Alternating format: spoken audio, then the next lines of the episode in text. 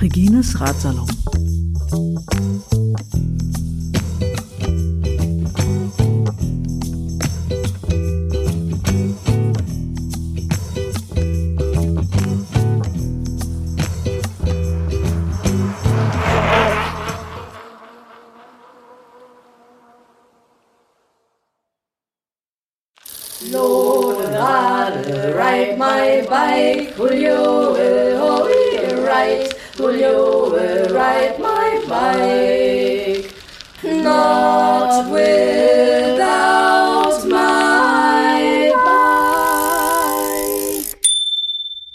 Floki aus Berlin, von unterwegs nach Iran, heute aus Tbilisi, äh, auch bekannt als Tiflis in Deutschland.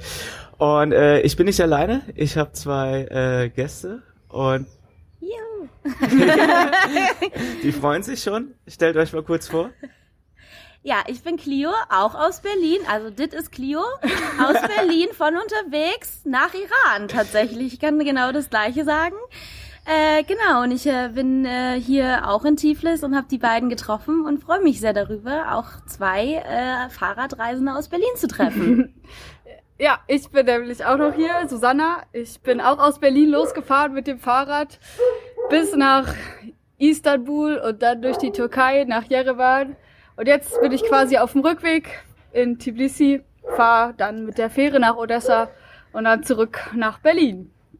Ja, bevor wir glaub, mit dem Podcast jetzt mal so richtig äh, äh, einsteigen, also ein bisschen die, die Vorgeschichte, wie es dazu kam, dass wir jetzt hier zusammensitzen, weil es war schon ziemlich lustig. Ähm, ich bin durch Georgien gefahren und ich habe es in meiner anderen Podcast gesagt, ich habe immer wieder gehört von anderen Radreisen. Also du triffst andere Radreisen und die berichten von anderen Radreisen. Da wusste ich, dass eine Person aus Berlin mir ungefähr zwei Tage voraus ist und das erstmal nach Yerevan will, wie ich auch, und danach äh, nach Tbilisi. Ähm, mehr wusste ich über die Person nicht. Ich dachte aber, ich hab, es wäre schon cool, die zu treffen. Ähm, hab's aber äh, äh, erstmal nicht geschafft. Und dann habe ich unterwegs äh, einen Hans-Peter getroffen aus Österreich. ähm, ja, und, und da habe ich den gefragt, so der war, kam aus Jerewan, meinte ich so, ey, hast du eine Radreisende aus Berlin getroffen? So. Und dann äh, äh, geht's weiter, weil. Ja, dann saß ich, Clio, äh, in einer Bäckerei und äh, habe Pause gemacht und es kam jemand auf mich zu und fragte, bist du die Berlinerin? Äh, auf Deutsch auch. Und ich meinte, ja. Und ich war ganz verwirrt, woher er denn von mir weiß. Und dann hat er mir erzählt, dass es einen Berliner gibt, der mir ein paar Kilometer voraus ist und der von mir wusste. Und ich habe danach gefragt, wer dieser Berliner ist, weil ich habe noch von keinem einzigen Berliner, also vor mir, irgendwie gehört und habe versucht herauszufinden, äh, äh, woher der andere Berliner dann eigentlich von mir weiß und konnte mir Hans-Peter leider auch nicht sagen. Denn letztendlich war eigentlich Susanna gemeint, die andere Berlinerin, von der er sprach. Also ja, es waren äh, drei Berliner im Umkreis von wenigen, naja, vielleicht weniger hundert Kilometern unterwegs. Ja, und äh, Clio und ich hatten eigentlich schon viel früher voneinander gehört und haben uns leider erst hier geschafft, uns zu treffen so über Internet, äh, Instagram hat äh, Clio mich gefunden und dann sind wir uns gegenseitig gefolgt, haben uns gegenseitig äh, motivierende Nachrichten geschrieben. Seid ihr euch im Internet gefolgt oder auf der Straße? hm, beides. ähm, ja, und äh, von Flo wusste ich schon ganz lange, weil ich äh, diesen Podcast nämlich schon ganz lange höre. Deshalb ist es noch eine viel größere Ehre für mich, jetzt äh, hier auch äh, teilhaben zu können. Das ist für mich ziemlich verrückt, weil äh, wir sitzen dann abends zusammen und erzählen Geschichten und dann kommt so, ja, weiß ich doch schon alles. Und ich, da habe ich, doch noch, hab ich doch noch gar nicht drüber erzählt. ähm, ja. Und äh, äh, ja, noch ein bisschen zum Abschluss hin, umso näher ich nach Tbilisi kam, ähm, umso mehr Radreisen habe ich getroffen, äh, die von Susanna berichtet haben und dann auch, auch eben mir dann Facebook-Kontakt oder irgendwas geben konnten so und äh, so wusste ich, äh, in welchem Hostel ich suchen muss. Äh, ähm, und dann kam ich an und da war da eine andere Radreisende aus Berlin äh, und ja, verrückt. Jetzt sind wir zu dritt hier und äh, jetzt fangen wir einfach mal an. Und unser Thema heute ist Solo-Radreisen, Schwerpunkt Frauen. Und, Ja. äh, ja, wir können vielleicht noch mal kurz anfangen, unsere Routen zu erzählen oder wie wir da drauf gekommen sind. Also ich bin ähm, letzte Woche 24 geworden, habe letztes Jahr meinen äh, Bachelor abgeschlossen und hatte nicht so richtig Lust, direkt mit dem Master weiter zu studieren und äh, bin deshalb ein halbes Jahr auf Fahrradtour gefahren. Ähm, in Berlin los, habe erstmal gesagt, okay, ich fahre nach Istanbul, guck, wie mir das gefällt, alleine Fahrrad zu fahren.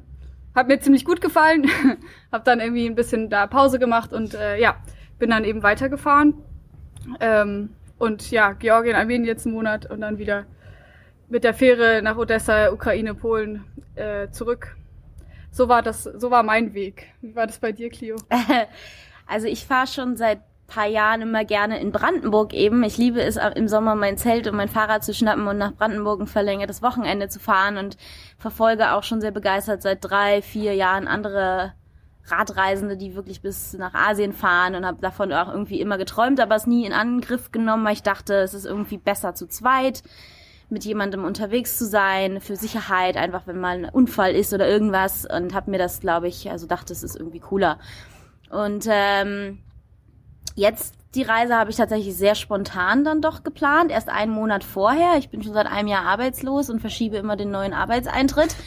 Und, und irgendwie, weiß ich nicht, irgendwie war es jetzt Zeit und habe gesagt, ich mache es jetzt einfach und es ist auf jeden Fall besser, es alleine zu machen, als nie zu machen.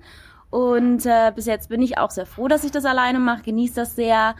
Ich bin eben auch äh, aus Berlin losgefahren mit dem Ziel Teheran und äh, habe dann, nachdem ich in Österreich war, einen kleinen Abstecher über Italien gemacht, bin dann wieder mit der Fähre zum Balkan zurück und bin bis nach Athen ähm, und von da mit der Fähre nach in die Süd Südtürkei und jetzt in Georgien, genau. Und als nächstes steht jetzt noch Armenien auf dem Plan und dann Teheran.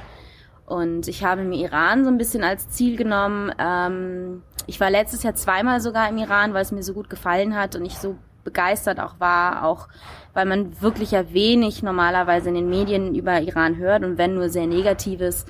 Und es mir auch so ein bisschen Anliegen ist, auf dem Weg den Leuten zu erzählen, ähm, wie schön es im Iran ist und wie äh, herzlich und offen ich die Leute empfunden habe und wie wohl ich mich auch als alleinreisende Frau letztes Jahr ohne Fahrrad äh, dort wohlgefühlt habe und so ein bisschen, ähm, genau, vielleicht einige Leute darauf aufmerksam machen kann, was für ein Unterschied es doch zwischen den Medien und der eigentlichen Situation vor Ort gibt. Ja. Ja, und äh, ähm, also ich reise als Mann alleine und und ich krieg oft immer gesagt so hey äh, also ist es nicht gefährlich oder äh, äh ich hätte ich hätte den Mut nicht dazu äh, sowas zu machen. Oder du musst ja voll mutig sein. Und ich denke so ich bin überhaupt nicht mutig. Wenn ich abends mir einen Zeltplatz suche äh, äh, oder irgendwo liege und da ein Geräusch höre oder irgendwo ein Licht sich bewegt, äh, da überlege ich schon, was das ist oder so. Also ja, das, ja, ich mach's halt einfach dann. Ähm, aber ich denke, wenn wenn ihr als Frau alleine losfahrt und gerade äh, äh, ja in, in die Länder, wo wir jetzt durchgekommen sind, so ab Türkei wahrscheinlich, ähm, da machen sich die Leute zu Hause wahrscheinlich erstmal schon mehr mhm. Sorgen oder es gibt mehr Geschichten, die die Leute erzählen können, was, was Negatives alles so passiert ist. Äh, wie habt ihr euch auf diese, diese Tour vorbereitet oder äh, ähm, hat es euch große Überwindung gekostet, äh, loszufahren? Was, wie, wie, wie fühlt sich das alles so für euch an? So. Also anders als Clio habe ich diese Tour schon ziemlich lange im Kopf. Also mindestens zwei Jahre vorher war so der grobe Plan äh, da, weil ich da auch schon auf dem Balkan äh, von Ljubljana nach Sarajevo gefahren war und es war einfach super schön und tolle Landschaft und es war so, ich muss mehr über diese Region rausfinden, weil das ja in Deutschland oder vielleicht insgesamt in Westeuropa auch nicht keine Region ist, über die man viel weiß. Ähm, und es geht mir, geht mir genauso wie dir, Floki, dass die Leute immer als allererstes fragen, bist du alleine unterwegs? Hast du keine Angst, du bist ja total mutig. Ähm, und ich finde es auch immer ganz absurd, dass so, ich wäre so mutig, ähm, weil ich ja auch irgendwie Angst habe manchmal oder das auch nicht, ja, nicht diese Entscheidung ist ähm, immer. Ähm, und ja, dann äh, fragen die Leute mich, aber also mach dein, machen deine Eltern sich keine Sorgen, deine Mutter und ich habe meine Mutter tatsächlich vorher gefragt und sie meinte so, ja natürlich mache ich mir Sorgen, aber ähm, ich also ich möchte ja auch, dass du das erlebst und ähm, ich finde es total toll, dass du das machst. Ähm, ja, und so über Internet zum Beispiel kann ich ja immer sehr gut Kontakt nach Hause halten und dann schreibe ich ihr halt, wo, wo ich gerade bin und dann äh, freut sie sich darüber und ähm, ja, also so Vorbereitung, ich weiß nicht, ich habe da glaube ich gar nicht so viel drüber nachgedacht. Als die Entscheidung einmal gefallen war, dass ich das auf jeden Fall machen will, egal ob ich dann irgendwie noch jemanden finde, mit dem ich das machen will oder äh, kann oder nicht, ähm, war das, habe ich gar nicht darüber nachgedacht, ob das jetzt besonders ist, alleine zu fahren oder nicht. Das wurde dann erstmal erst so durch Fragen von anderen Leuten wieder, äh, dass ich darüber nachgedacht habe, ob das jetzt irgendwie gefährlich oder besonders ist oder so. Ich habe mich auch nicht besonders vorbereitet, aber ich verreise schon seit einigen Jahren immer wieder alleine und ich ähm, hab, äh, genieße das auch eigentlich alleine zu verreisen und äh, ähm, die Erfahrung zu machen. Man ist eigentlich selten alleine normalerweise, wenn man nicht mit dem Fahrrad fährt, sondern wenn man irgendwie den öffentlichen Verkehr benutzt, findet man immer sehr schnell viele Leute. Und ähm, mit dem Fahrrad äh, genieße ich das auch, alleine zu sein. Und im, im, letztendlich bin ich ganz froh darüber, dass ich nicht vor die Entscheidung gestellt wurde, mit jemandem zu fahren oder alleine, dass mir die Entscheidung abgenommen wurde, weil ich das wirklich sehr, äh, ja, sehr befreiend finde und schön finde, äh, mein eigenes Ding zu machen. Also nicht, dass ich nicht anpassungsfähig wäre. Ich war auch, bin auch gerne mit anderen Leuten zusammen, aber es ist irgendwie schon auch ein besonderes Gefühl und ein sehr äh, bestärkendes Gefühl für einen alleine, dass man das alleine hinbekommt. Und ähm, meine Mutter war auch, hat erstmal die Hände über dem Kopf tatsächlich zusammengeschlagen, als ich ihr das erzählt habe. Wie gesagt, ich verreise in den letzten Jahren immer wieder auch alleine und Iran letztes Jahr war für sie auch irgendwie merkwürdig oder, oder ein bisschen beängstigend. Aber so ein bisschen ist sie daran auch gewöhnt, aber dann kamen vielen auch so Sätze, ja, musst du es denn herausfordern und musst du dann immer mehr und so weiter und so fort. Willst du nicht nur durch Europa alleine fahren mit dem Fahrrad?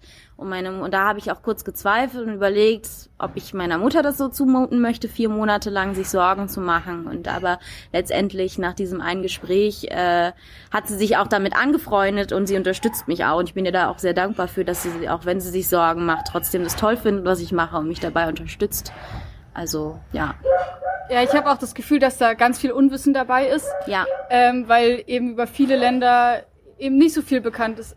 Und äh, das Lustigste finde ich eigentlich immer, wenn ich ähm, irgendwo bin und dann ähm, fragen mich, also spreche ich mit Leuten und fragen sie mich, wo ich hinfahre und ähm, und dann warnen sie mich immer vor dem nächsten Land, egal welches es ist. Aber die sind immer viel gefährlicher und ähm, überhaupt alle anderen Leute und ich denke dann immer so, naja, aber du bist ja auch nicht gefährlich. Also das äh, ja, äh, also bis jetzt habe ich mich noch nie unwohl gefühlt so oder es war nie gefährlich so insgesamt. Ähm, es gab sicherlich einige Situationen, wo ähm, die ein bisschen schwieriger waren ein bisschen herausfordernder, aber ja, also insgesamt fühle ich mich sehr sicher, als Frau alleine zu reisen, alleine Fahrrad zu fahren und es macht mir einfach sehr großen Spaß.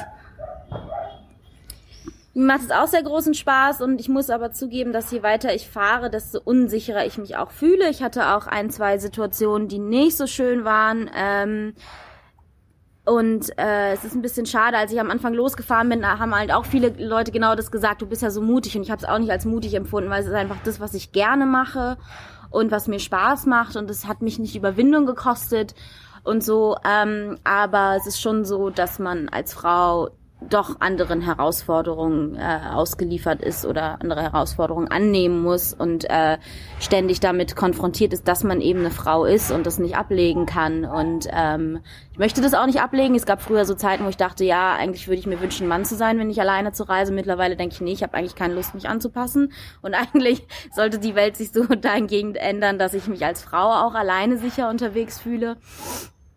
Äh, und genau, mittlerweile bin ich auch froh, dass ich das als Frau mache und nicht äh, irgendwie die Rollen äh, switchen kann. Ähm, also es ist eine Herausforderung und man sollte sich da irgendwie auch bewusst dessen bewusst sein, dass es eben doch ein Unterschied ist, äh, ähm, auch wenn man vielleicht in Deutschland damit nicht so krass konfrontiert, konfrontiert ist. Aber ja, aber trotzdem äh, ist es alles machbar und es ist trotzdem sehr, sehr schön und es ist äh, ein wunderbares Gefühl, viele Leute unterwegs zu treffen, die einem offen begegnen und äh, mit dem man auch in, innerhalb von kürzester Zeit irgendwie eine Verbindung aufbauen kann und die einen eben offen und herzlich äh, empfangen. Also ich stimme dir total zu. Das Geschlecht spielt die ganze Zeit auch eine Rolle und es ist was, worüber ich ähm, nachdenken muss und äh, deshalb habe ich mich auch so gefreut, äh, Clio hier in Tbilisi zu treffen, weil sonst eben sehr viele äh, Männer alleine unterwegs sind. Also es sind so Radreisende, die ich unterwegs getroffen habe, sind oft äh, Paare, die zusammenfahren mhm. oder alleinreisende Männer. Und mit alleinreisenden Männern, äh, also kann ich auch sehr viele Erfahrungen teilen und sehr viel ist äh, sehr ähnlich.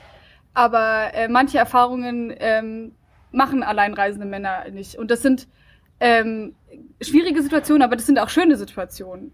Also ich wurde in Armenien eingeladen von einer Familie. Ähm, da wurde ich auf der Straße angesprochen von einer älteren Frau und ähm, letzt, äh, dann hat, war ihre Enkelin noch da und letztlich durfte ich dann bei der Enkelin im Zimmer schlafen. Ähm, die ist 13 Jahre alt. Es war ein total äh, interessanter, schöner Abend mit äh, mit den Mädchen, also sie und ihre Freundin und äh, das passiert natürlich einem alleinreisenden Mann nicht, dass er in das Kinderzimmer eingeladen wird. also. Stellst du dir das gerade vor, oder was? Nee, aber ja, ja. Also in meiner idealen Welt könnte man auch einfach einen alleinreisenden Mann da äh, einladen, aber äh, ja. Ja, ja, es gibt ja auch nicht, ich glaube, die meisten Situationen, wo man sich unwohl fühlt, sind ja letztendlich auch gar nicht gefährlich oder bedrohlich. Es ist einfach immer was mitschwingt und man muss eben auch einfach vorsichtig sein als Frau und äh, oft geht es mir so, dass ich nicht ganz so offen den Leuten gegenüber äh, sein bin, wie ich es eigentlich gerne wäre, weil ich versuche mich auch zu schützen und ich habe das schon mal erzählt, es ist ja so jeden Tag auch so ein bisschen anstrengend, weil man jeden Tag hauptsächlich, wenn man Kontakt hat auf der Straße, so in kleineren Dörfern unterwegs, sind es halt meistens Männer. Äh, und man muss tatsächlich innerhalb von Sekunden immer einordnen, diese Situation, ob die jetzt einfach nur offene Freundlichkeit, Herzlichkeit ist äh, oder ein, ob die Leute einfach nur interessiert an einem sind oder ob es schon darauf abzielt, dass man eine Frau ist und ob sie irgendwie mehr von einem wollen. Und man muss wirklich innerhalb von Sekunden einordnen und Menschen bewerten, irgendwie, ob man denen jetzt vertrauen kann oder nicht. Was eigentlich einem natürlich auch so ein bisschen widerspricht, äh, Menschen direkt irgendwie einzuordnen und irgendeine Schublade zu stecken. Aber man muss das irgendwie leider auch machen für sein eigenes Sicherheitsgefühl. Und äh, das ist irgendwie auch anstrengend. Und man ist ständig irgendwie in so einem, in so einem nicht angespannten Zustand, so will ich es nicht sagen. Das heißt ja, dass man ständig gestresst ist, so ist es nicht. Aber es ist eben, man muss immer wieder sich damit auseinandersetzen, in welcher Situation man sich gerade befindet, ob man sich sicher fühlen kann oder eben auch nicht. Das ist bei mir auch, also das ist schon so, dass die Öffentlichkeit, ähm, je weiter man kommt oder ja, männerdominierter ist, also ähm, gerade in der Türkei ist sehr männerdominiert, je nachdem, in welchem Teil der Türkei man sich befindet, äh, wir haben das vorhin äh, darüber geredet, in Albanien ist das zum Beispiel auch so, hier in äh, Georgien Armenien ist es ein bisschen weniger. Ähm, aber für mich war das dann halt auch so, okay, ich möchte eine Pause machen, äh, vielleicht einen Kaffee trinken. Ah, okay, in diesem Ort sind alle Cafés, da sitzen nur Männer. Ich möchte nicht als einzige Frau in einem Café sitzen und dann suche ich halt mir die Orte, in die ich gehe, auch danach aus. Sitzen da auch Frauen, sitzen da Paare. Und das ist natürlich auch schon eine extra Anstrengung, weil ich nicht einfach wenn, wenn ich mir quasi das Bedürfnis habe, eine Pause zu machen, eine Pause mache, sondern eben erst einen Ort suche, wo ich mich sicher fühle und wohlfühle. Ja. Ähm, was, was mich interessieren würde, so, äh, ihr habt ja beides seit in Deutschland oder von zu Hause aus losgefahren und wart nicht direkt in einer, in einer anderen Kultur. Ähm, war das gut für euch? War das wichtig, sich so langsam da, da ranzutasten? Also ich meine, äh, ihr habt ja schon mir verraten zumindest, ihr habt, habt ja nicht trainiert vorher, ich, ich auch nicht. Also äh, äh, ja, ihr lacht, aber wir werden ja oft gefragt so, ja. äh, wie habt ihr euch auf die Tour vorbereitet? Hast du dann extrem viel Sport gemacht oder so? Nee, ich bin einfach losgefahren und äh, du kommst halt rein in dieses Radfahren so. Ja. Und ähm, ja, also für mich war es halt so, dieses in Berlin losfahren, dann erstmal durch Deutschland fahren, Polen, was ich schon kenne, mich so so so rantasten an an an, an andere Sprachen, an anderen Kulturen, an anderen Gegebenheiten. Wie, wie wichtig war das für euch oder war das gut, so langsam da reinzukommen? Oder auch erstmal sich ans Fahrradfahren zu gewöhnen? Wie? Äh, ist ganz interessant, weil ursprünglich, als ich dann irgendwie im Februar entschlossen habe oder entschieden habe, loszufahren, wollte ich eigentlich erst nach Teheran fliegen mit meinem Fahrrad. Ähm, genau, meine Reise war von Anfang an relativ, habe ich zeitlich begrenzt auf vier Monate, deswegen äh, äh, fahre ich, nehme ich auch leider eine Strecke mit dem Flugzeug. Ähm, genau, und ich wollte eigentlich aus Teheran äh, losfahren nach Hause, weil ich es auch schön fand, zu Hause anzukommen und immer weiter auf sein, also so zuzusteuern auf sein Zuhause. Und ähm, ich wollte auch Ende März losfahren, äh, irgendwie schon, weil ich dann unruhig wurde und weil die Entscheidung getroffen war, hatte ich Bock loszufahren. Aber äh, Ende März, Anfang April ist halt Georgien, Armenien, die ja doch sehr bergig sind, alles noch mit Schnee zu und ähm, Minusgrade und auf den Pässen oben kommt man teilweise nicht durch. Und es ist eben auch gleich, Armenien ist somit das anspruchsvollste Land körperlich, glaube ich, weil es eben wirklich immer nur steil hoch und runter geht. Äh, und dann habe ich irgendwie doch noch zwei Wochen vor Abfahrt mich umentschieden und dachte, nee, dann fahre ich halt einfach aus Deutschland los. Ende März ist zwar auch noch nicht so warm und so geiles Wetter, aber das wird schon. Und ähm, genau, und letztendlich war das auch eine tatsächlich eine gute Entscheidung für mich sowohl irgendwie äh, langsam loszufahren aus dem bekannten Gefilden irgendwie und äh, nochmal auf meine Mutter zu sprechen zu kommen. Ich glaube, für meine Mutter war das psychologisch auch sehr wertvoll. Ich bin nämlich, ich habe meine Wohnung äh, abgeschlossen äh, und bin dann erstmal, weil meine, weil ich aus Berlin komme, auch meine Mutter in Berlin wohnt, bin dann erstmal am ersten Tag zehn Kilometer gefahren zu meiner Mutter und habe bei meiner Mutter nochmal geschlafen und für mich und dann bin ich am nächsten Morgen eigentlich erst richtig von der von der Haustür meiner Mutter losgefahren und sie hat mich quasi fahren sehen und wusste auch so die nächsten Tage bin ich halt noch in Reichweite. Da kann theoretisch kann sie auch mit dem Auto hinterherkommen. Ähm, und äh, es ist so, ja, also irgendwie fand, letztendlich finde ich es jetzt auch ganz schön, dass ich von zu Hause losgefahren bin. Ja. Ja, ich hatte da, glaube ich, gar nicht so drüber nachgedacht, weil das für mich völlig klar war, dass ich von zu Hause losfahren möchte, um, weil ich auch eben eigentlich ja, ich mache ja jetzt so eine Runde und fahre alles mit dem Fahrrad, weil ich eben auch nicht äh, fliegen möchte. Sonst wäre ich vielleicht auch noch weiter weggefahren, aber so habe ich eben so eine Runde ums Schwarze Meer rum sozusagen.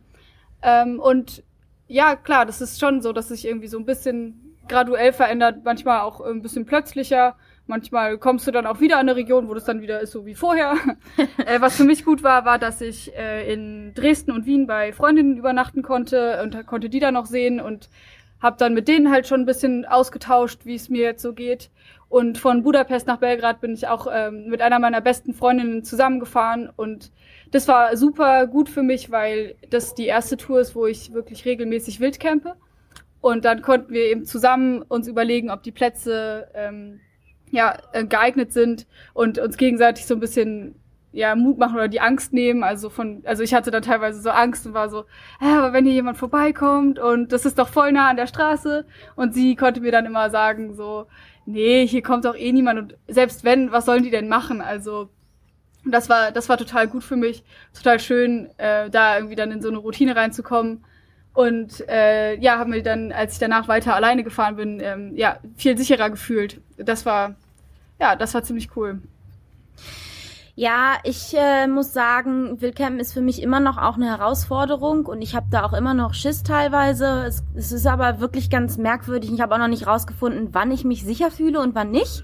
Ist irgendwie ähm, kann das nicht so richtig beschreiben. Äh, wenn ich weiß, dass andere Leute an diesem Platz schon mal gezeltet haben, fühle ich mich automatisch sicherer, was überhaupt, also was rational eigentlich äh, un, also nicht erklärbar ist, weil kann immer irgend, trotzdem noch mal was passieren. Ähm, ja, also ich äh, leider bin ich noch nicht so, dass ich jede Nacht irgendwie äh, beim Wildcampen mich komplett wohlfühle, muss ich gestehen. Und äh, aber äh, ich genieße es trotzdem sehr wild zu campen und äh, es ist eine sehr besondere Atmosphäre und es ist halt auch wirklich schön.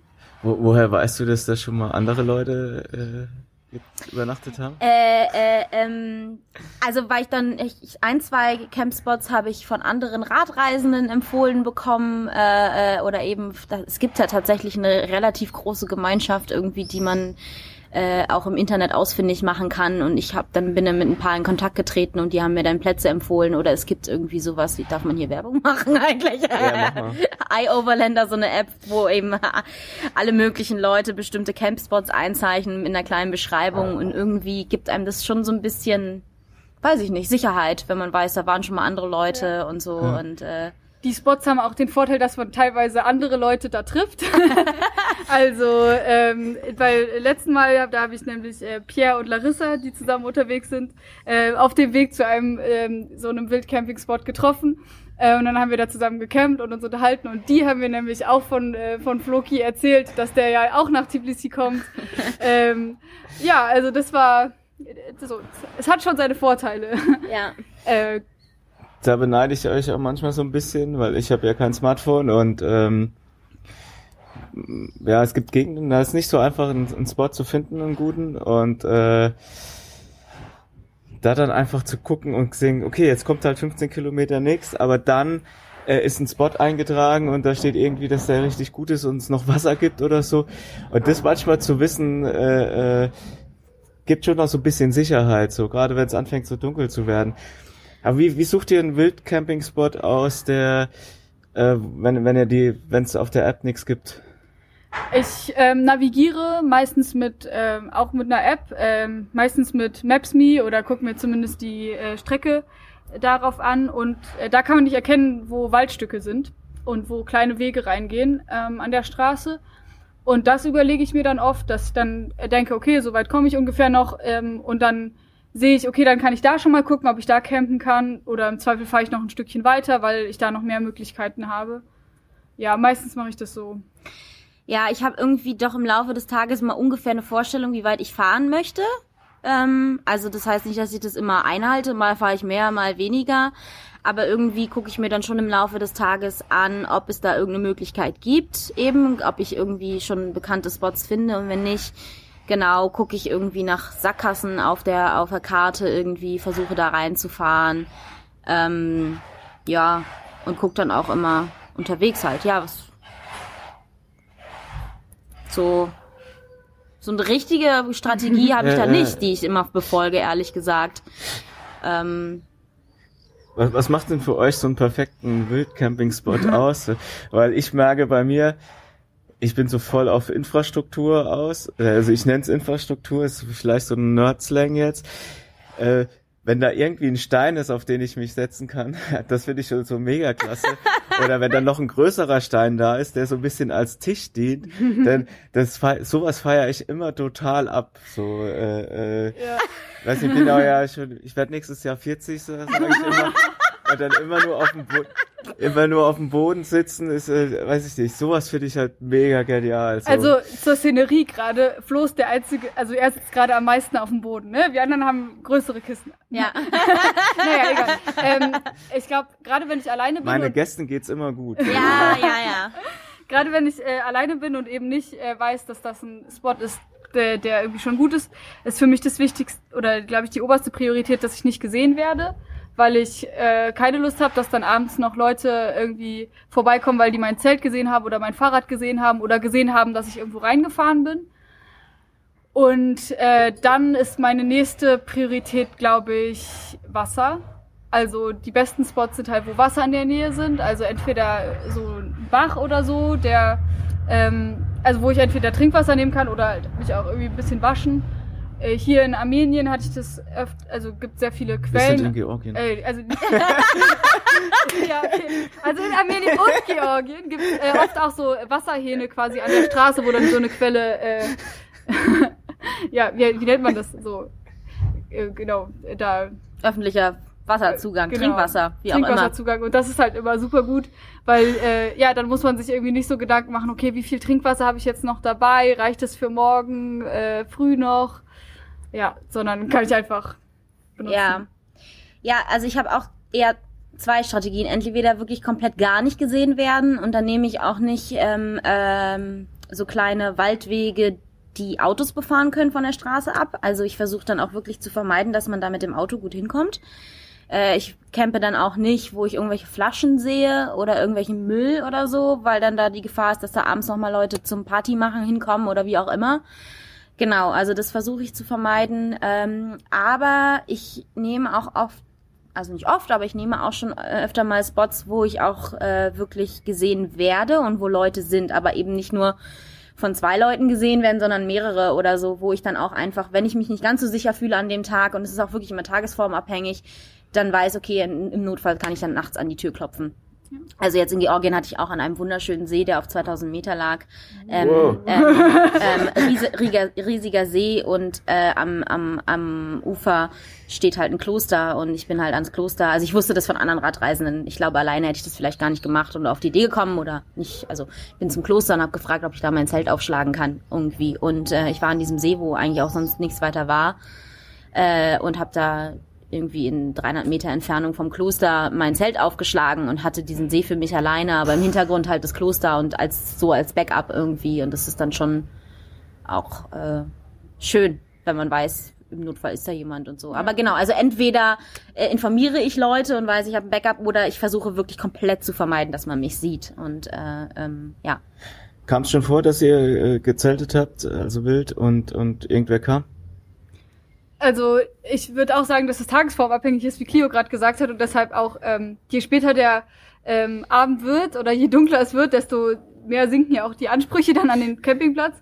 Und ich hatte das einmal in äh, Serbien, da war ich dann ähm, richtig müde, weil ich da irgendwie so ein Pass war und ich dann irgendwo zwischendurch auch im Schnee stecken geblieben war und ähm, ja und dann dachte ich so, also dann kam ich irgendwie wieder ins Tal und dann war das wieder total bebaut und dann ähm, bin ich da auch einfach so einen kleinen Weg rein und dann habe ich aber gesehen, das ist eigentlich eine Auffahrt zu einem Haus. Ähm, das war also eine sehr lange Anfahrt und da dachte ich so, da war dann halt irgendwie so Platz und dachte ich so, ach egal, ich camp jetzt hier einfach. Und da kam halt dann, also jeweils einmal ein Auto vorbei, also einmal hin und einmal zurück. Die haben sich aber überhaupt nicht für mich interessiert. Sonst wurde ich, glaube ich, noch nie äh, ja gesehen oder wurde, ich wurde auf jeden Fall noch nie angesprochen. Nee, ich glaube, äh, es ist noch nie jemand gekommen. Also ich hatte schon ein, zwei Mal, dass als ich mir eine Stelle rausgesucht habe, dann dann noch mal ein Auto vorbeifuhr und ich auch bemerkt wurde. Also ich habe es gemerkt, die haben mich angeguckt und dann bin ich weiter. Dann hatte ich keine Lust da zu bleiben irgendwie und bin auf Nummer sicher gegangen und bin einfach weitergefahren, habe mir einen neuen Ort gesucht. Ja. Ich mache das auch meistens so, dass ich ähm, mich erstmal relativ lange an dem Ort aufhalte und mein, mein Zelt sehr spät aufstelle. Also dass ich dann erstmal da mich hinsetze, was esse und irgendwie ja ein bisschen rumgucke und dann kommen manchmal halt nochmal Leute ähm, und ja, dann genau warte ich halt auch irgendwie, dass eine halbe Stunde, Stunde niemand vorbeikommt und dann weiß ich irgendwie, es ist ein sicherer Spot. Dass du so ein bisschen auch das Gespür für den Ort bekommst. Ja, wie- genau. Genau. Weil, also du, du siehst ja diesen Ort, du kommst da hin und weißt, also da, da ist jetzt ein Platz, eine Wiese, ein Stück Wald oder was auch immer und, und, und weiß nicht, was so, so drumherum ist oder so. Und ich finde, das ändert sich auch oft, wenn die Sonne untergeht, weil du kommst an so einem Platz an und denkst, boah, mega cool. Ähm, dann baue ich mein Zelt auf, äh, esse und alles und dann geht die Sonne unter, es wird dunkel und dann merke ich, oh, 200, 300 Meter weiter äh, brennt ein Licht. Ja. So, und, und was du bei, bei, bei Tageslicht irgendwie gar nicht sehen konntest. So, und äh, äh, ja, ich hatte das äh, vor paar Tagen erst.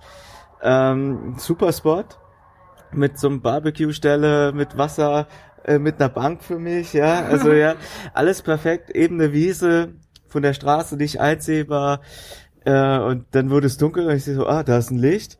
Und äh, da war so auf der anderen Flussseite, so 300 Meter weg oder so, äh, äh, war, ein, war ein, anscheinend ein ganz normales Wohnhaus. Also den Hund habe ich dann auch gehört. So. Und dann dachte ich, ja gut, weiß nicht, ob ich die Stelle dann genommen hätte, als ich gewusst hätte. Aber es war sehr viel Wald dazwischen und so. Dachte ich so, passt schon. Aber das sind so Sachen, das, das, bei Tageslicht hatte ich null Chance, das zu sehen. Ja. Und dann, Ja, genau. Man braucht schon so ein bisschen manchmal, um den Ort einschätzen zu können. Ich hatte das auch in Griechenland einmal, äh, habe ich einen Ort gefunden, fand den sehr, sehr schön, habe mein Zelt aufgebaut und ähm, äh, nachts sind dann, standen dann irgendwann so zwei Hunde immer vorm Zelt und haben gebellt, weil ich anscheinend irgendwie im Bereich dieser Schafherde, die sie bewachen, so habe ich mir das jedenfalls gedacht, äh, äh, immer wieder ankam. Also die, man hat auch irgendwann dann so ein Glöckchen gehört, also deswegen dachte ich, dass da eine Schafherde ist und die kamen im Abstand von ein, zwei Stunden nachts halt immer und standen vor meinem Zelt und haben mich angekläfft wie wild. oh nein. Was halt auch super unangenehm ist, weil man nicht weiß, ob die Hunde dann doch irgendwie mal äh, näher rankommen oder also man wird einfach aufgeweckt auch. Also man kann auch einfach nicht ruhig schlafen. Das ist halt einfach nervig, in der Nacht immer aufgeweckt zu werden. Du Und bist man ja hat- danach wieder eingeschlafen. Ich wäre da so hellwach. Ja, also ich, die wäre- ersten Male war ich auch hellwach und hatte auch ein bisschen Schiss und äh, äh, ähm, äh, wusste jetzt auch nicht genau, wie die Hunde reagieren, ob die weiter rankommen, ob die wieder verschwinden. Aber als sie dann wieder weg waren, bin ich dann doch nach einer halben Stunde wieder eingeschlafen. Aber sie kamen dann leider, ich glaube, so dreimal in der Nacht. Krass. genau, und deswegen äh, äh, ist es mein, vielleicht hätte ich äh, äh, ein bisschen länger gewartet, hätten sie vor- wären sie vorher auch schon gekommen und ich wäre vielleicht hätte mir einen anderen Ort gesucht, Mhm. wer weiß. Ja. Gibt es so, so äh, äh, einen Spot oder so, oder vielleicht zwei, drei, die so besonders schön waren für euch, wo so, so, so Highlights, die ihr so rausstellen könnt? Weil ich finde, ich kann den ganzen Tag Fahrrad fahren, ich kann Pässe fahren, mega schöne Landschaften vorbei, was auch immer so. Und also ich genieße das auch. Ähm, aber so das Highlight ist dann oft auf diesem angekommen zu sein, zurückzukommen, boah, das habe ich alles gefahren oder das habe ich alles gesehen. Aber die, also dieser Platz macht's oftmals aus. Oder wenn der Tag landschaftlich nicht so schön war oder der Verkehr stressig war und ich einen schönen Spot hab, dann, dann und was Gutes essen kann, dann ist das so mein mein absolutes Highlight. Also das das das hat viel macht viel aus, finde ich für mich so diese diese diese Schlafstelle. So und ha- habt habt ihr da irgendwie was so so ein zwei Highlights? Ich habe mehrere Highlights. Äh, ähm, ich muss sagen, dass das Highlight eines schönen Campingspots für mich immer erst am Morgen passiert. Also weil ich am Abend nie genau weiß, ob noch jemand kommt und da ist irgendwie immer noch so so so eine kleine Restunruhe, ob ich hier wirklich äh, äh, alleine bin und alles genießen kann. Und wenn ich morgens aufstehe und keiner da war und so, dann freue ich mich umso mehr. Und dann äh, äh, stehe ich auch sehr gerne sehr früh auf und bleibe aber ein, zwei Stunden noch sitzen und genieße diese Ruhe und Stille und äh, dass ich da alleine bin. Äh, ich hatte einen Campingspot, der gar nicht so unglaublich schön war, aber ich hatte in Griechenland einen anstrengenden Tag und äh, ähm, war total fertig und habe an dem Tag, weiß ich auch nicht, sehr, sehr viele Schlangen gesehen. Also wirklich, äh, ähm, ich habe irgendwie, ich habe irgendwann angefangen zu zählen und nach, also ich hatte nicht am Tagesanfang nicht gezählt, aber irgendwann habe ich angefangen, dann waren es elf tote Schlangen am Straßenrand innerhalb von einem Tag und zwei sind vor mir über der Straße rumgekrochen und ich bin so ein bisschen, also ich finde Schlangen ziemlich widerlich. Ähm, und hätte man mir vor der Reise erzählt, dass ich äh, irgendwie durch Schlangengebiet fahre, dachte ich so, ja, Europa oder so, die ist ja nicht, ist ja nicht irgendwo in den Tropen, ist, bin ich ja sicher. Also Schlangen bin ich, ist wirklich nicht so mein Ding. Und ich habe mich dann schon so geekelt und dann kam ich abends an und wusste, naja, hier kreucht's und fleucht's überall und es muss hier so wimmeln, weil wenn ich schon auf der Straße so viele sehe, was ist dann erst im Gebüsch und kam an und habe auch nicht so richtig einen guten Campspot gefunden. War zwar am Meer und dann habe ich irgendwie so einen verlassenen Campingplatz gefunden, wo anscheinend seit Jahren keiner mehr war und dann habe ich da mein Zelt aufgeschlagen und dachte so, oh, wenn mir dann doch aus Versehen eine Schlange unters Zelt kriecht, also wenn die nicht checkt, dass da jemand ist, finde ich einfach eklig. Also die kommt ja nicht durch durchs Zelt, aber so, naja. Und habe mich nicht so wohl gefühlt, als ich ins Bett gegangen bin. Und dann waren da auch so ein paar Hunde, die mich erst angebellt haben. Und dann war ich aber irgendwie, ja, dann waren die ganz lieb. Und morgens bin ich aus dem Zelt gekrochen und die lagen halt ums Zelt rum, die beiden Hunde, haben mich schwanzwedelt begrüßt. Die Sonne ging gerade auf, ich habe ins Gesicht bekommen, die Sonne und das Meer war ganz still und äh, hat sich überhaupt nicht bewegt und die Hunde waren um mich rum und ich habe mir meinen Kaffee gemacht und habe die Sonne genossen und das war irgendwie so, das war ein sehr, sehr schönes Erlebnis, muss ich sagen. Ich ähm, habe da jetzt gerade drüber nachgedacht. Also voll die schöne Geschichte. ähm, ja, und ich äh, merke, dass ich, wenn ich alleine zelte, dann lege ich vielleicht gar nicht so viel Wert darauf, irgendwie einen guten Spot zu haben unbedingt, sondern bin eher so funktional und bin auch eher so morgens dann auch früh los. Und ich mache es auch oft so, dass ich dann, also je nachdem, wie gut der Spot ist, ist halt auch einfach nicht so gemütlich da zu frühstücken, weil ich oft halt, weil meine Priorität halt nicht der Stein ist. Dann fahre ich Habe ich übrigens auch noch nie, war noch nie meine Priorität. Hatte ich, glaube ich, auch noch nie so. Ist interessant. Ich finde es sehr interessant. Ey, ich, ich suche mir den Schlafplatz nicht aus, ob da ein Stein ist, wo ich mich draufsetzen kann. Wenn einer da ist, feiere ich das natürlich ab. Aber auf jeden Fall fahre ich deshalb meistens morgens erstmal so fünf bis zehn Kilometer, bevor ich dann frühstücke und irgendwie ähm, Pause mache. Deshalb sind meine Highlights, glaube ich, gar nicht unbedingt die Spots, wo ich äh, alleine war, die ich mir alleine gesucht habe, sondern die, wo ich andere Leute getroffen habe. Und das sind halt, also ja genau, jetzt hier in äh, Georgien habe ich zweimal Leute getroffen bei iOverlander Spots, andere Radreisende, das war super schön. Sonst ähm, wurde ich eben öfter oder schon äh, mehrmals eingeladen, äh, wo also wo mich dann irgendwie abends Leute gefragt haben, wo ich denn noch hinfahre und ich gesagt habe, so ja, ich will hier irgendwo wild campen und dann irgendwie sie meinten, nein, ach, ich habe doch total viel Platz, du kannst doch bei mir übernachten. Und diese Begegnungen mit anderen Leuten, die sind ähm, eher meine Highlights dann. Ich erinnere mich an diesen weiteren schönen Campspot auf 2000 Meter Höhe an dem See, wo es auch einen Hund gab. ich bin, ich bin sehr Hundefanat und freue mich tatsächlich. Ja. Also Hundebegegnungen sind auf meinem, auf meiner Reise auf jeden Fall auch Highlights für mich. Also es gibt auch sehr aggressive Hunde natürlich, die einem hinterherjagen, gerade auf dem Fahrrad. Da muss man auch ein bisschen aufpassen. Das ist auch immer ein bisschen äh, kurzer Schreckmoment, wenn die da so aus einer Ecke geschossen kommen. Weil die meisten Hunde sind doch sehr lieb und ich, äh, für mich ist es tatsächlich ein Highlight, habe ich festgestellt. Und wenn so ein Hund dir folgt oder an deinem Campspot ist, ist irgendwie, naja, man hat halt auch ein bisschen Gesellschaft und Ja, ja. total. Also ich wähle meine Campspots danach aus, ob es Hunde gibt in der Nähe. Und, äh, also Hunde sind wirklich ein sehr wiederkehrendes Thema. Ich glaube, das habe ich mit allen Leuten, die ich auf dem Fahrrad getroffen habe, diskutiert. Was sind die Strategien, wenn ich einen Hund jage?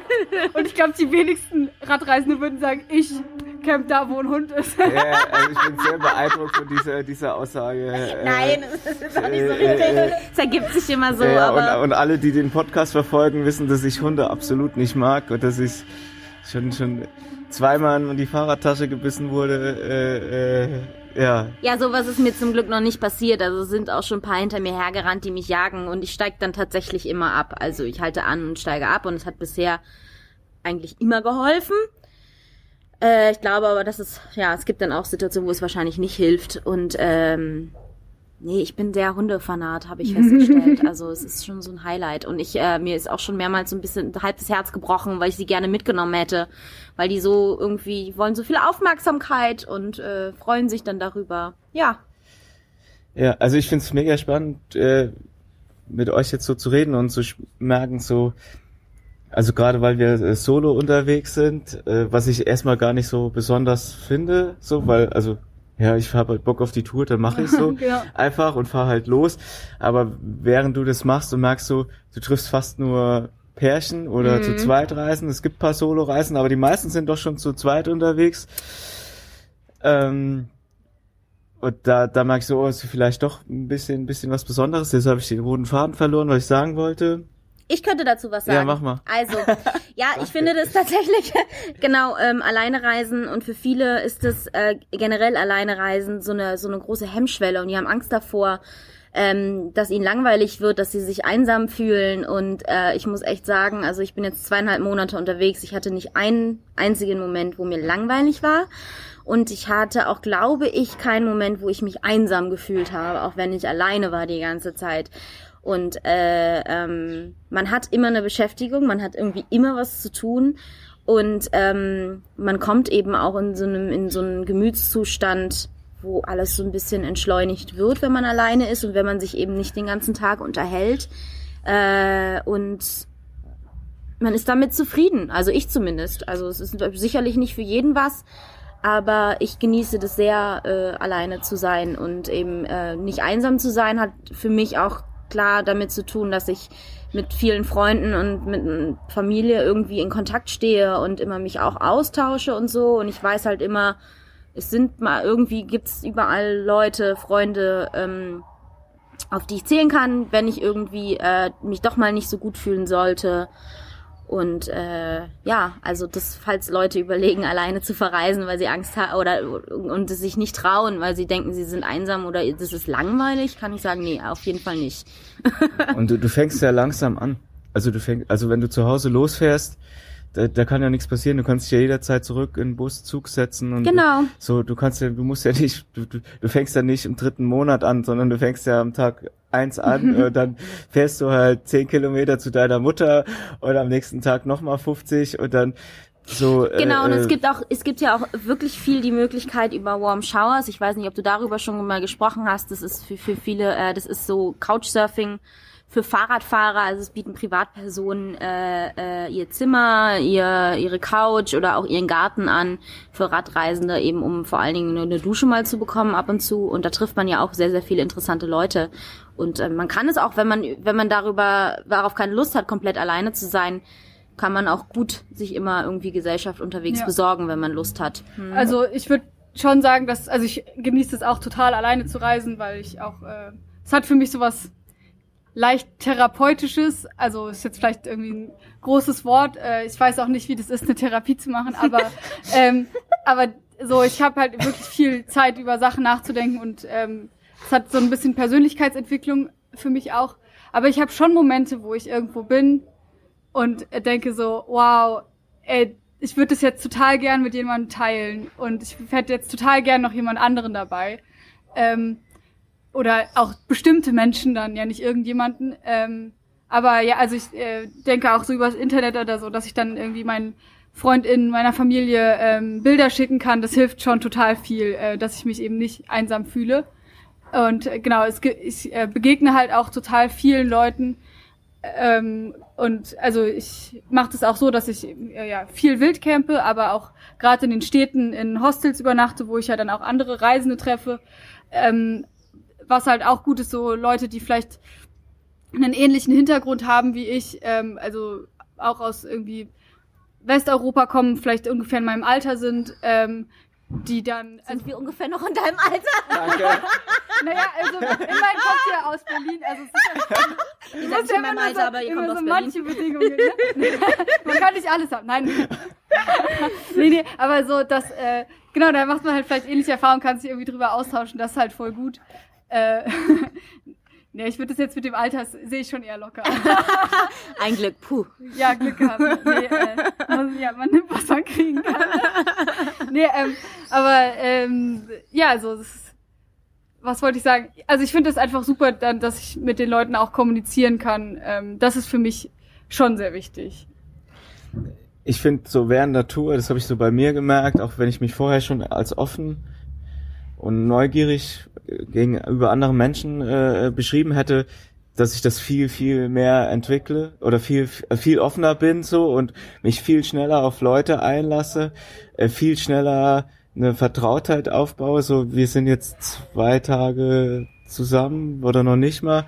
Und äh, äh, oder wir haben uns eine Viertelstunde gesehen und da war schon, ey, lass uns Abendessen gehen so. Und äh, das war auch nicht komisch, sondern das war irgendwie klar, dass das machen wir so und es war direkt so eine so eine Ebene da und das finde ich so magisch bei diesen Touren, wie wie schnell du dich so auf Leute einlassen kannst oder auch so ein Sp- Gespür bekommst, so ob's passt oder nicht passt so und und so so also es fühlt sich dann schon fast so ein bisschen so geht schon so in eine freundschaftliche äh, Atmosphäre rein und äh, bei so einer Fahrradtour du, du bist ja komplett du selbst. Also wenn du in, in, in einem normalen Leben irgendwen kennenlernst, dann bist du ja eher so ein bisschen zugeknüpft, versuchst noch ein bisschen gut dazustehen, aber äh, das klappt halt hier nicht. Also ihr habt mich gesehen, ich war total fertig, total verschwitzt so. Und äh, äh, das war aber auch okay und das war für mich auch okay, jetzt einfach zu sagen, so, ey, ich bin gerade voll im Arsch. Ja, ich wusste nicht so ganz, ob du Bock hast auf mich, als ich dich so ein bisschen ausgefragt habe. Ich war völlig aufgeregt, dass hier noch einer aus Berlin ist und ich war völlig aus dem Häuschen und nein, nein, jetzt voll getextet habe ich dich nicht, aber ich habe dich schon so ein bisschen, naja, zum Gespräch animiert. Ja, also war, ich habe mich voll drüber gefreut, aber also, ihr müsst wissen, dieses Hostel ist, ist, ist auf dem Berg, der schon anstrengend ist hochzufahren, aber die letzten Meter sind also die sind mega krass äh, steil. 20% Steigung oder so. Mindestens. Ja, man, man kann das nicht Kopfstein, fahren. also nicht mal Kopfsteinpflaster, sondern wie heißt dieses Feldsteinpflaster, Ja. was noch krasser ist. Also du kannst es fast nicht mal schieben mit dem Gepäck. Und da kam ich halt so an und und ist aber egal. Und dann hast du Hunger und ich werd äh, krummelig, wenn ich Hunger hab. So, aber dann zeige ich den Leuten das und, und sag so, ey, ich hab Hunger. Und also es ist alles so okay und ich finde es so eine voll ehrliche Art, Voll, sich, ja, sich so kennenzulernen. Das geht und, mir auch so. und, und das Ja. macht so, so Laune. Und äh, dadurch, auf dieser Tour, ich habe so viele Menschen kennengelernt, die von ihrer Persönlichkeit, von ihrem Charakter so, so mega spannend sind. Oder so, wo ich denke, so, wow, ihr, ihr seid so cool. Oder ihr, ihr, Ja. ich, ich bewundere, wie ihr so rangeht oder wie eure Einstellung ist. Und allein solche Leute kennenzulernen, so, es ist für mich so ein Geschenk und, und äh, das macht auch so eine Tour so, so wahnsinnig spannend für mich. So. Gerade mit anderen Langzeitradreisenden, die man trifft, hat man doch sehr schnell eine gemeinsame Ebene, habe ich gemerkt. Also, ja, das, äh, das hat mir auch sehr geholfen. Und was, genau, was mir eben noch eingefallen war, äh, was mir auch geholfen hat, war, dass ich ja, also ich hab, bin Anfang März losgefahren, habe dann so ungefähr zwei Monate gebraucht, um nach Istanbul zu kommen und war auch irgendwie dann in den letzten Tagen so ein bisschen so, okay, ich möchte jetzt gerade irgendwo ankommen und habe mich dann entschieden, äh, zwei Wochen ähm, auf einer kleinen Farm, auf einem kleinen Bauernhof in der Türkei zu bleiben. Äh, mit, äh, also die habe ich gefunden über eine Plattform, die heißt Workaway. Da konnte ich dann für zwei Wochen so ein bisschen arbeiten und habe halt dann quasi meinen Kost und Logis dafür gestellt bekommen und das war für mich auch total gut. So zwei Wochen mal nicht darüber nachzudenken, ähm, wo ich heute Abend denn übernachte und Ach, äh, ja. dann irgendwie auch zwei Wochen lang mehr oder weniger die gleichen Leute um mich rum zu haben und mich eben nicht immer auf eine neue Person einstellen zu mü- müssen, weil das auch anstrengend ist. Und das ist dann halt auch das Lustige, ähm, weil das ist ja dann auch so, oh, was machst du denn die ganze Zeit, wenn du auf dem Fahrrad bist? Aber bei mir ist das dann teilweise auch so, wenn ich auch gerade am Abend vorher dann lange mit Leuten geredet habe oder das auch ja, dass ich mich dann auch erstmal so ein bisschen davon erholen muss und dann bin ich froh, alleine zu sein, auf meinem Fahrrad zu sitzen und dann einfach so zu fahren und äh, einfach an nichts denken zu müssen oder das so ein bisschen reflektieren zu können, was mir da passiert ist. Ähm, Ja, reflektieren, genau. Und äh, was du sagst, so mal irgendwo ankommen.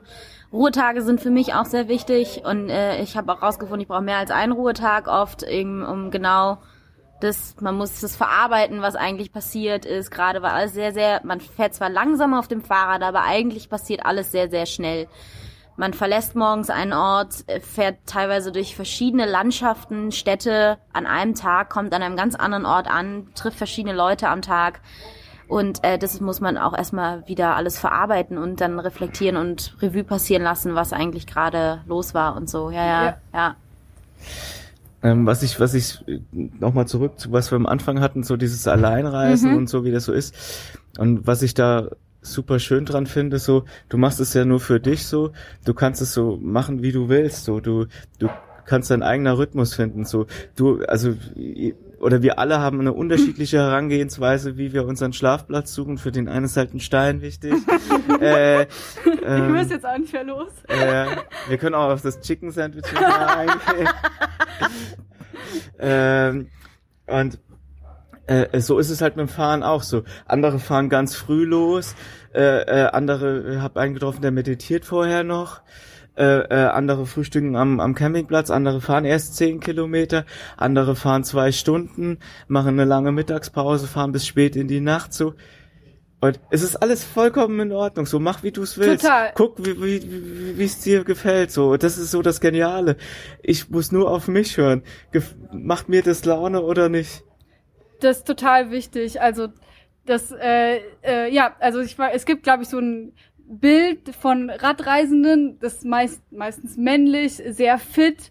Ähm, Und dann irgendwie so in Radreiseklamotten oder so oder sehr Kilometer fixiert und das ist auch was, was man, also was ich oft mache mit anderen Radreisenden, so, ne, man redet halt darüber, wie viel man fährt pro Tag äh, und so weiter, weil das auch, ja, also ich meine, es ist einfach auch interessant zu hören, wie andere was machen und ich kriege auch oft so Anregungen davon. Aber es ist auch sehr wichtig, und das musste ich auch lernen, mich davon ein bisschen loszumachen, mich zu vergleichen. So, wenn dann jemand sagt, so, ja, ich fahre irgendwie immer über 100 Kilometer oder über 150 Kilometer am Tag und ich so, oh, okay, ich fahre halt nicht so viel oder so, da, dann bin ich halt nicht schlechter. Und meine Radreise ist natürlich auch nicht schlechter oder nicht also weniger legitim sozusagen, sondern das ist halt dann meine Art zu reisen und das ist genau richtig. Und für mich, ähm, und es, also für mich zum Beispiel ist es auch sehr wichtig, Kilometer zu zählen und Stunden zu zählen. Ähm, jetzt nicht, um mich dann mit jemand anderem zu vergleichen, sondern weil das äh, für mich gute Anhaltspunkte sind, wann ich Pausen mache, ähm, wann ich aufhöre zu fahren, weil ich dann äh, besser einschätzen kann. So, ja, also dadurch habe ich so eine Einschätzung, wie, ähm, wie viel ich fahre, damit ich am nächsten Tag auch noch weiterfahren kann. Ähm, ja, ich kann vielleicht auch kurz diese Frage beantworten, wie viel Kilometer ich pro Tag fahre. Wichtige Äh, Frage, wichtige die einem Frage, von jedem gestellt wird. Total oft eine der häufigsten Fragen. Ähm, und mittlerweile sage ich nämlich gar keine Kilometerzahlen mehr, sondern ich sage, ich sitze halt fünf bis sechs Stunden im Sattel. Und das sind dann manchmal irgendwie 100 Kilometer. Manchmal sind das 50, wie wenn ich über einen Pass fahre, der irgendwie geschottert ist. Oder ich hatte bis jetzt noch nicht, äh, ja, noch keine Passagen, wo ich sehr lange schieben musste. Dann ist es halt weniger. So, dann sind es halt Zweifel 20 Kilometer. Das ist alles super. Aber von wem werdet ihr gefragt, wie viel Kilometer ihr fahrt? Von anderen Radreisenden oder von Leuten auf der Straße? Beides. Beides ja. Ich glaube, für, für andere Leute, die nicht so viel mit Fahrradfahren zu tun haben, ist es noch viel interessanter. Also ich glaube, ich Ja. werde sogar eher von den Leuten gefragt, wie viel Kilometer ich fahre, als von anderen Radreisenden. Ja. Weil andere Radreisende eben auch so einfach ihr eigenes Ding machen, aber für viele ist es halt eine, eine unbekannte Welt für andere Ja, Leute ja. und die interessiert es dann und dann, äh, die, die, wenn sie dazu nicht Zugang haben, aber selber schon mal auf dem Fahrrad gesessen haben, um das irgendwie einordnen zu können, was man da eigentlich macht. Ich glaube, es ist wirklich Interesse und äh, Ja. Stimmt, ich werde auch gefragt, aber ich, ich, ich übergehe die Frage. Ich sag, ich sag immer einfach so 100, so, ob's, ob's stimmt. Also, Geil, Äh, äh. ich war jeden Tag 200. Also erzähl ich jetzt einfach immer. Ich, ich, Ja, na, 200 morgens und 200 abends, ne? Seid ihr immer ehrlich, wenn ihr gefragt, wenn ihr, wenn ihr, wenn ihr Sachen gefragt wird, sind ja immer die gleichen Fragen und oftmals, äh, äh, also die Antwort ist ja dann auch immer die gleiche ähm, und die löst ja dann immer wieder die gleiche Reaktion aus. Also bei mir ist es zum Beispiel das Alter. Ähm, 38 ist ist sehr alt für einen, einen alleinstehenden Mann so und äh, ich habe keine Kinder, ich habe keine, keine, keine Ehefrau. Äh, offensichtlich, das merken die auch immer sofort. Ich denke so, hä, woher weißt du das jetzt? Ah, ich habe keinen Ring. Äh, äh, mir fällt das nicht auf, ob irgendwer einen Ring hat oder nicht. Und da kommen halt immer so die Fragen und äh, ähm, ich habe jetzt und das kann auch schon so ein bisschen nervig, unangenehm werden so. Also einmal dachten da so so fünf betrunkene Männer so, ah, 38, keine Frau, allein, ob, ob ich nicht schwul wäre so und äh, was eigentlich völlig okay wäre so. Und und ich so ja also passt schon aber äh, die Stimmung wurde halt mega aggressiv dann oder so also so gekippt. Und da habe ich gesagt nee ich habe zu Hause eine, eine, eine, eine Girlfriend. Und dann, dann war es wieder entspannt. So und dann äh, bin ich überlegen ob ich mich einfach äh, zehn Jahre jünger machen soll. So 29 und sage ich bin mit dem Studium fertig und ich reise nur einen Monat. So und äh, weiß ich nicht. So. Ja, also das, diese Frage nach verheiratet sein äh, ist jetzt auch nicht auf dieser Reise zum ersten Mal für mich, sondern es ist eigentlich auf fast jeder Reise, wenn ich alleine unterwegs bin, wird man irgendwo gefragt, ob man denn verheiratet ist. Äh, und ich, ich, mir widerstrebt es eigentlich sehr, dann da zu lügen und zu sagen, ja, ich bin verheiratet, aber irgendwie wird man doch tatsächlich empfinde ich das so, man wird so dazu irgendwie schon gezwungen, weil ich habe jetzt ich habe es jetzt ein paar mal äh, verneint und gesagt, nein, ich bin nicht verheiratet und ja, ich bin alleine unterwegs. Das wird immer gefragt, immer mit einem Finger in die Höhe. So, das ist auch immer so universal verständlich, ob man dann allein unterwegs ist. Äh, und ähm, wenn ich das sage und wenn mir gegenüber ein anderer Mann sitzt, habe ich tatsächlich doch leider, leider eine relativ hohe Chance, dass der Mann dann irgendwie versucht, äh, irgendwie mehr von mir zu wollen. Nicht, also jetzt keine gefährliche Situation, aber es ist dann schon offensichtlich, dass er dann mal seine Chancen austestet, ob er bei, bei einer Frau landen kann. Und ähm, selbst wenn man sagt, man ist verheiratet, schützt einen das nicht davor. Aber mh, ich habe schon gemerkt, dass es dann andere Reaktionen sind, wenn man sagt, man ist verheiratet. Dann fühlt man sich doch irgendwie so ein bisschen unantastbarer. Ja, also ich werde auch immer als allererstes nach meinem Alter gefragt. Und äh, dann sagen die Leute immer so, oh, du siehst so viel jünger aus. Ich hätte gedacht, dass du 17 bist. So, okay. Mit 17 hätte ich mich das auf jeden Fall auch nicht getraut, diese Reise anzutreten. Ähm, aber ähm, ja, also bei mir kommt es auch total drauf an, wer mich fragt. Also wenn ich da irgendwie in einer Familie zu Hause bin und die fragen mich, ähm, das ist halt eine ganz andere Situation, als wenn mich halt ein Mann auf der Straße Ja. anspricht. Und da ähm, weiß ich nicht, ich glaube, ich habe da noch nie jetzt gelogen, aber da antworte ich auf jeden Fall ausweichender. Auch was, was ich auf dem Weg dann irgendwie gelernt habe, wie ich damit umgehen muss, weil ich dann irgendwie auch mal jemand meine Handynummer gegeben habe und dann hat er mir sehr viel geschrieben, irgendwie auch noch einen Monat später und ich habe halt nie darauf geantwortet. Ähm, und war, ja, also das ist natürlich da auch nichts Gefährliches, aber auch was, was ja ich nicht möchte und jetzt lasse ich mir halt im Zweifel Handynummern geben. Ähm, ja so ist das. ähm, Was mir tatsächlich noch ein persönliches Anliegen so ein bisschen ist, weil ich äh, auch, es gibt natürlich, also ich in, in, ähm, durchlaufe äh, verschiedene Gemütszustände, auch täglich, äh, von, von wirklich richtig genervt, verzweifelt, äh, äh, äh, ausgepowert äh, zu wirklich äh, Endorphinschub und äh, äh, Dankbarkeit. Und äh, ähm, was mir immer so ein bisschen hilft, wenn ich, also ich hatte bisher noch keinen einzigen Tag, wo es mir durchgehend schlecht ging. Also und äh, ähm, es gibt immer tolle Momente und ich bin für jeden Tag dankbar und es gibt keinen Tag, wo ich denke, oh, der hätte nicht sein müssen. Ähm, was mir aber so hilft, wenn ich dann mich bei über 30 Grad in der prallen Sonne ohne Schatten bei schmelzendem Asphalt den Berg hochkämpfen muss und ich so genervt bin und äh, äh, dann denke ich immer, naja, aber das keiner zwingt dich dazu, das hast du dir alles selbst ausgesucht irgendwie. du musst es alles nicht machen. Also man muss wenige Dinge in seinem Leben eigentlich wirklich müssen. Ähm, aber äh, äh, und das hilft mir dann immer, dass sie sagen, nee, das ist meine eigene Entscheidung und ich wollte das so und das gehört nun mal dazu. Und was mir auch wirklich immer hilft und was ich mir sehr oft vor Augen führe, wenn ich auch durch andere Dörfer fahre und andere Frauen treffe, äh, wie privilegiert man doch auch ist und ähm, ähm, was für ein Glück man hat, tatsächlich auch einen deutschen Reisepass zu haben, in dem man fast überall hin, mit dem man fast überall hinkommt und dass man eben auch als Frau alleine reisen kann und diese Möglichkeit hat, auch wenn es irgendwie äh, immer eine Rolle spielt und man nicht so frei ist wie andere Männer vielleicht aber man ist als äh, westliche weiße Frau auch doch schon sehr, sehr, sehr viel freier natürlich als andere Frauen und dafür bin ich auch sehr dankbar und äh, freue mich dann aber auch immer andere Frauen in anderen Ländern zu treffen, ähm, die das eigentlich auch gerne machen wollen würden und sehen, dass es geht. Also ähm, ja, ich, freu, ich bin sehr demütig auch auf der Reise, dass ich das machen kann und dass ich die Möglichkeit habe tatsächlich. Voll, also stimme ich dir uneingeschränkt zu. Ähm auch gerade, also nicht mal in meinem Bekanntenkreis könnten das äh, viele machen, so wie ich gerade, weil irgendwie meine spezifische Situation, mein Privileg so groß ist und ja, das ist, äh, bin ich dankbar für, da denke ich auch viel drüber nach. Ähm, ja, und das ist, das ist einfach in anderen Ländern nicht so selbstverständlich und für mich äh, ist es halt auch planbar. Ich konnte mir das vor zwei Jahren überlegen. Und äh, ja, ne, das ist was Wichtiges insofern, dass wenn du in der Türkei bist zum Beispiel, die Währung einfach auch in dem vergangenen Jahr so doll ähm, eingebrochen ist, ähm, dass, äh, dass vielleicht auch das Geld dann gar nicht mehr reicht oder sowas. Ähm, ja, ich schweife jetzt, oder ist jetzt ein bisschen ein anderes ja. Thema, aber ähm, ich will nur sagen, ich denke auch immer sehr viel über die politische Situation nach in den, in den Ländern, äh, die ich bin und was das so beeinflusst. Ähm. Ja, oder es ist auch ein sehr absurdes Gefühl, dass man in manchen Ländern als Frau, als Touristin oder als Durchreisende mehr Rechte hat oder nicht offizielle Rechte, aber doch irgendwie äh, besser als Fahrradfahrerin zurechtkommt als die Frauen aus dem eigenen Land. Also äh, ähm, ähm, das ist schon sehr abstrus und auch irgendwie komisch äh, zu sehen und man fühlt hat auch so ein bisschen latent schlechtes Gewissen dann.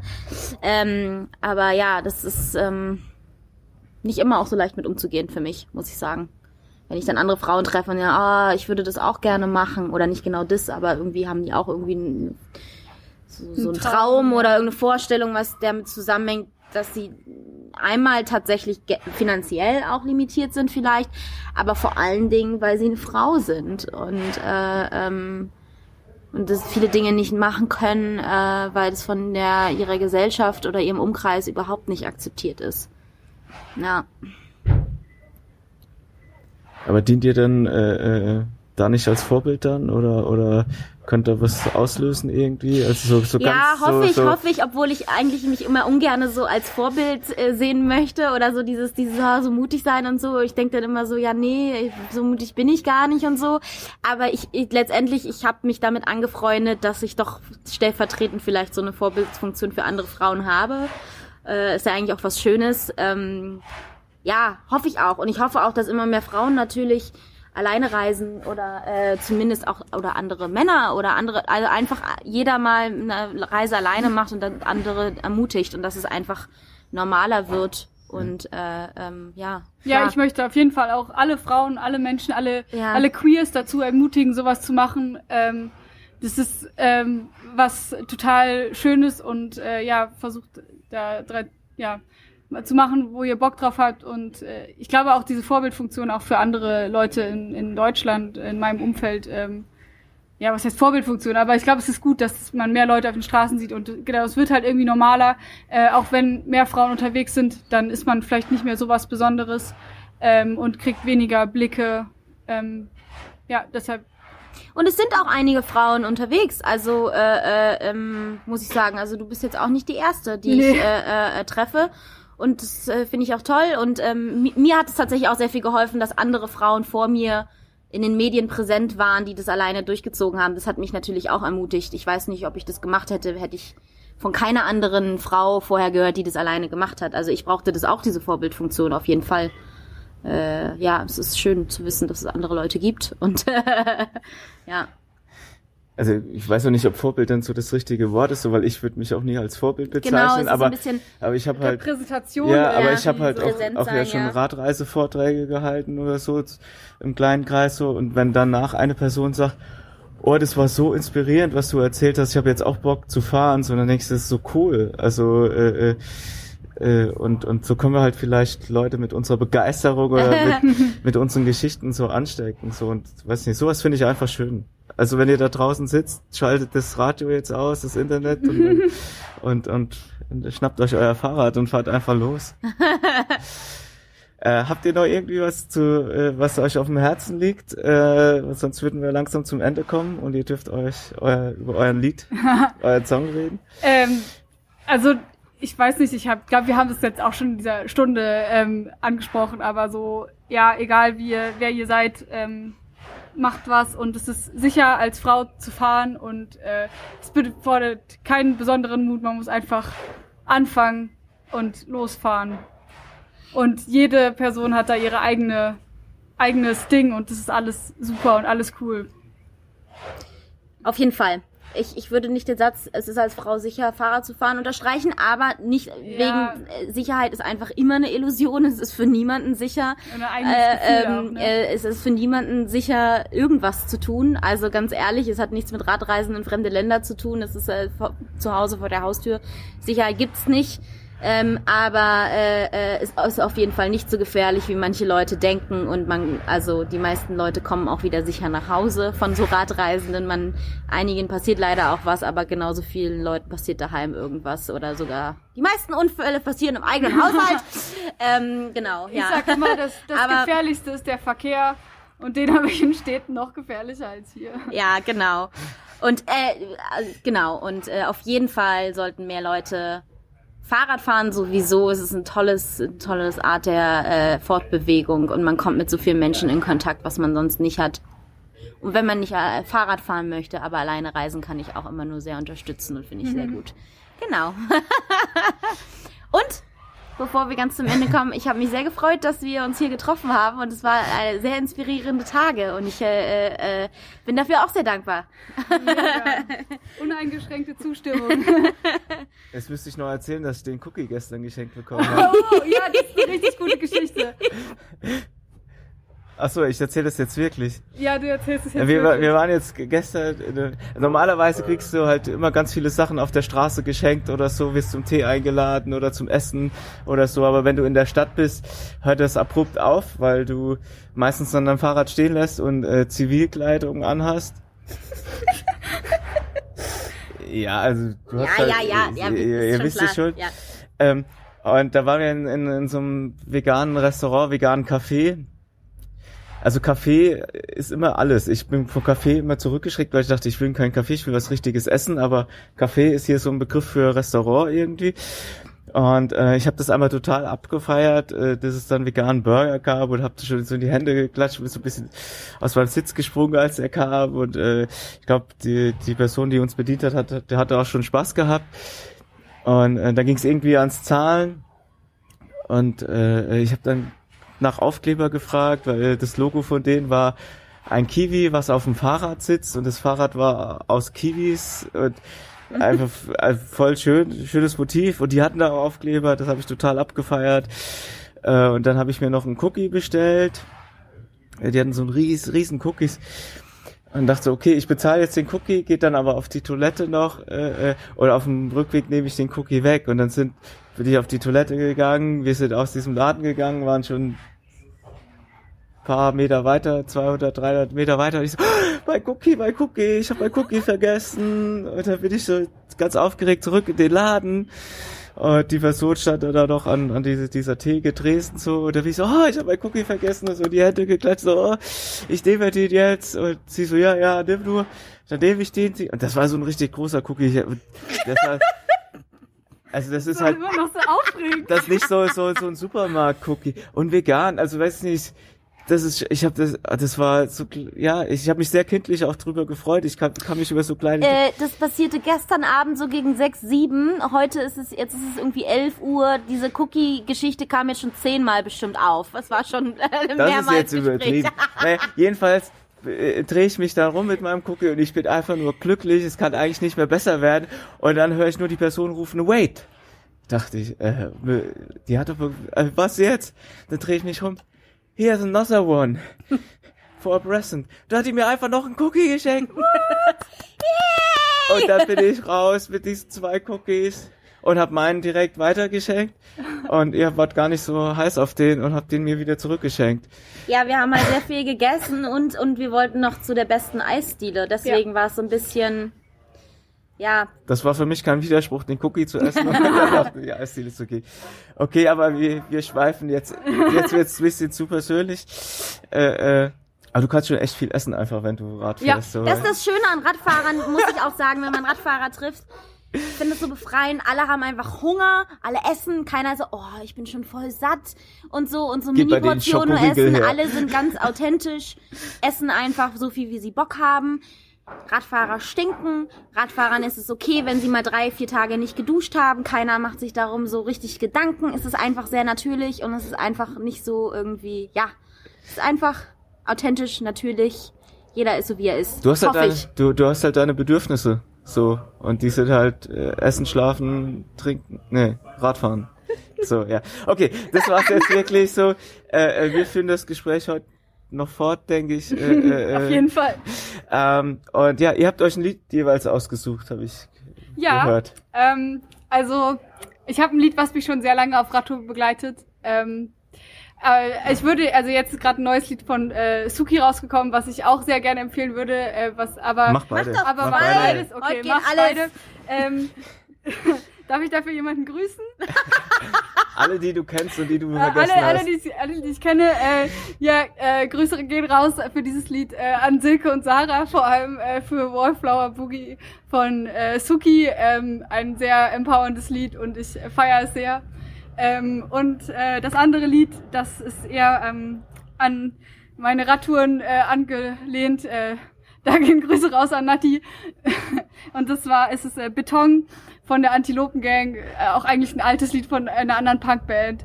Ähm, das, das, der Refrain ist nämlich zurück zum Beton, zurück zum Beton. Und immer wenn ich von einer Schotterstraße wieder auf eine asphaltierte Straße komme, muss ich an dieses Lied denken. Ähm, ja, deshalb wünsche ich mir das oder hört es euch an. Es ist sehr gut. Äh, mein Musikwunsch ist äh, von MIA Power. Ja, auch gerne zum Bergauf äh, äh, Radeln gehört wird. Cool. Äh, äh, also war mir echt ein Vergnügen, dass ihr hier da wart. Äh, Ja, bis nach Tbilisi sind wir gefolgt, um diesen Podcast ja, aufzunehmen. mega cool. Ich hoffe, äh, die Leute, die uns zuhören, hatten auch ein bisschen Spaß. Ähm, und ja, äh, wir hören uns das nächste Mal irgendwann. Macht's gut. Yay! Ciao!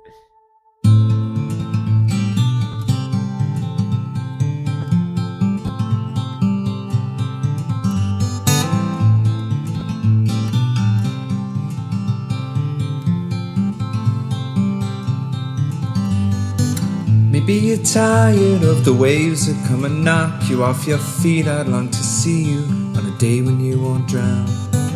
The constant dragging and deceit, your hands been tied in there to greet a life that's bounded to a world that keeps on taking every day.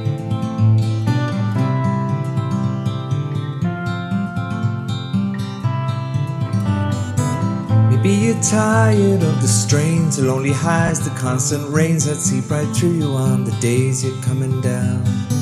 Maybe relying on horizons where the skies they fill with diamonds ain't surprising that the love that you have lost is in your mind. we go. We'll take the highs